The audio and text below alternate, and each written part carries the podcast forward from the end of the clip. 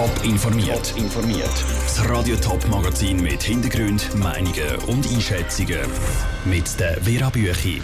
Warum die Winterthur Musikfestwoche das Jahr noch grüner werden und warum im St. Galler Spitalstreit jetzt auch noch ein Beratungsmandat zu reden gibt. Das sind zwei von den Themen im Top informiert. Elektrische Gitarren, fette Boxen und farbige Skiwerfer. Ein Musikfestival braucht einen Haufen Strom. Strom, der nicht immer ganz grün ist, weil er zum Beispiel aus Erdöl oder Erdgas kommt.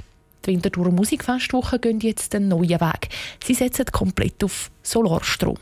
Patrick Walter. Die Freude ist gross bei den Veranstaltern, dass es geklappt hat, zum komplett auf Solarstrom zu setzen. Der Strom kommt von Solaranlagen aus der Region Winterthur, erklärt Laura Bösiger, Co-Geschäftsleiterin der Musikfestwoche. Sie hofft, dass der Entscheid Signalwirkung für andere Festivals hat wir glauben ganz fest, dass Besucherinnen und Besucher sich in Zukunft für Festivals werden entscheiden, wo auch im ökologischen Bereich gut sind. Und wenn wir dort gut sind und sie sich eher für uns entscheiden, hat das natürlich auch wirklich auf unsere Konkurrenz, dass sie sich das auch überlegen müssen, dass sie dort eine gute Falle machen. Sonst könnte es nämlich sein, dass die Besucher lieber an ein grüneres Festival gehen. Und eine grosse Wirkung für den Klimaschutz haben zur Massnahmen erst, wenn auch andere Player nachziehen. Die Musikfestwoche haben schon letztes Jahr auf Solarstrom umstellen. Dann ist es aber noch am Geld gescheitert.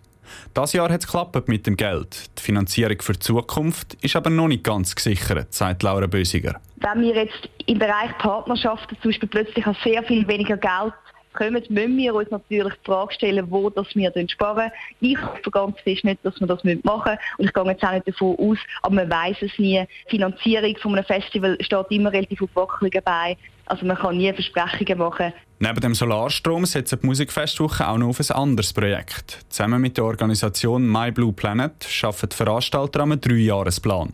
Das Ziel ist, den CO2-Ausstoß vom Festival möglichst zu reduzieren. Der Beitrag von Patrick Walter. Tickets werden wegen der Umstellung auf Solarstrom nicht teurer, betonen die Veranstalter. Das Spital Wattwil trifft es hart. Das Spital darf ab dem Herbst nicht mehr operieren und es dürfte auch einen Stellenabbau geben. Diese Massnahme hat bekanntlich der kantonale Spitalverbund St. Gallen beschlossen. Vorgeschlagen hat die Massnahme aber die private Beratungsfirma PwC. Sie arbeitet nämlich im Auftrag vom Spitalverbund an einer Strategie, um die Gesundheitskosten in den Spitälern zu senken. Aber punkto Kosten, die PwC kommt für ihre Arbeit natürlich auch Geld über. Vom Spitalverbund, also auch von Steuergeldern. Um wie viel Geld es da geht, das will der Spitalverbund aber nicht verraten. Und das sorgt für Kritik. Lukas Lippert. Von links bis rechts tönt es ähnlich. Man ist sich einig, dass solche Aufträge wie die vom Verwaltungsrat vom Spitalverbund an die private Beratungsfirma PwC offengelegt werden muss. Der Präsident der FDP-Fraktion im St. Galler Kantonsrat, Beat Tinner, bringt das Öffentlichkeitsgesetz ins Spiel. Ich denke, wir können nicht auf der einen Seite im Kanton St. Gallen das Öffentlichkeitsprinzip in den Vordergrund stellen und sobald es dann einmal vielleicht doch darum geht, gewisse Zahlen äh, in Erfahrung zu bringen, dass man den blocken tut. Ich glaube, das gehört halt jetzt so zum Grundsatz dazu, dass man halt dann so Zahlen noch offenlegen tut. Das Öffentlichkeitsgesetz ist im Kanton St. Gallen seit 2003 in Kraft und will eigentlich, dass die Bevölkerung Einsicht in Dokumente der öffentlichen Ämter kann verlangen Im Zusammenhang mit dem Leistungsabbau im Spital Wattwil ist es jetzt besonders störend, dass der Verwaltungsrat vom Spitalverbund das nicht will. Das sagt die SP-Co-Fraktionspräsidentin Laura Bucher vor allem wenn es um so ein heikles Thema geht, das die Bevölkerung wahnsinnig betrifft, wie eben die ganze Spitalprojektierungsgeschichte. Das ist sicher eine berechtigte Frage von der Öffentlichkeit und Spitäler werden auf lange Frist sicher auch nicht darum kommen, um die Kosten offenzulegen. Die zuständige Kommission im St. Galler Kantonsrat wird voraussichtlich die Einsicht in die Kosten von dem Beratungsmandat bei ihrer Sitzung Anfang Juni verlangen. Das sagt Michael Goethe, Präsident der SVP-Fraktion. Zurzeit wissen wir auch noch nicht mehr, weil äh, die Mandate und die Resultate von den entsprechenden Mandaten sind erst kürzlich bekannt geworden. Die Kommission tagt das Mal Anfang Juni. Es ist forschen, was man dann auch den Kostenaspekt für den Bericht noch in den Raum stellen.